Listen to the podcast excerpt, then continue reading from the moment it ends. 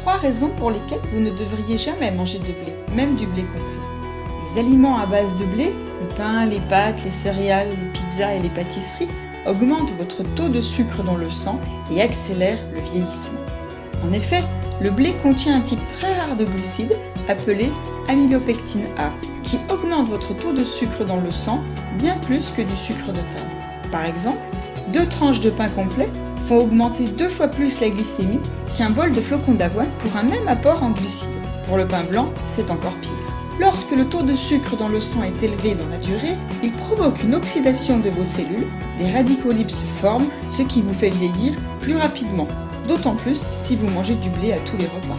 La deuxième raison, c'est que le blé vous fait prendre du poids et que vous risquez d'avoir le diabète. Normalement, le pancréas sécrète l'insuline dont le rôle est de chasser le sucre en excès dans le sang pour le stocker dans le foie et les tissus musculaires. Lorsqu'au cours d'un repas, la sécrétion d'insuline est normale, l'essentiel de l'énergie du repas est brûlé et il n'y a pas de stockage. En revanche, les pics élevés de glycémie provoqués par le blé font produire plus d'insuline à votre corps. Une partie de l'énergie du repas est donc stockée en graisse de réserve, ce qui fait accumuler encore plus de graisse corporelle. Et cela va finir par causer des dégâts sur la durée, nuire à votre pancréas, entraîner une résistance à l'insuline et finir par causer un diabète de type 2. La troisième raison est que vous risquez d'avoir des carences et des problèmes digestifs. Le blé contient du gluten.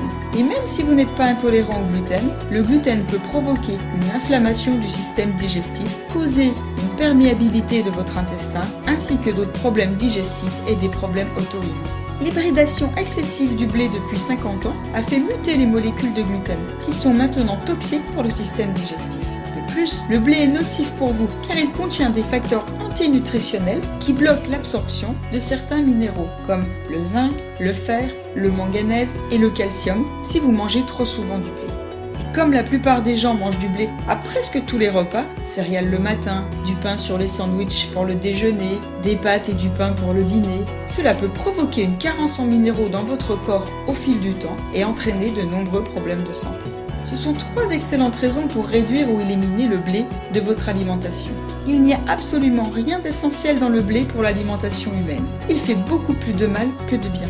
Vous pouvez le remplacer avantageusement et sans un gramme de blé et déguster de délicieux pains, biscuits, muffins, hamburgers, crackers, pain pita, tortillas, crêpes, donuts et brioches.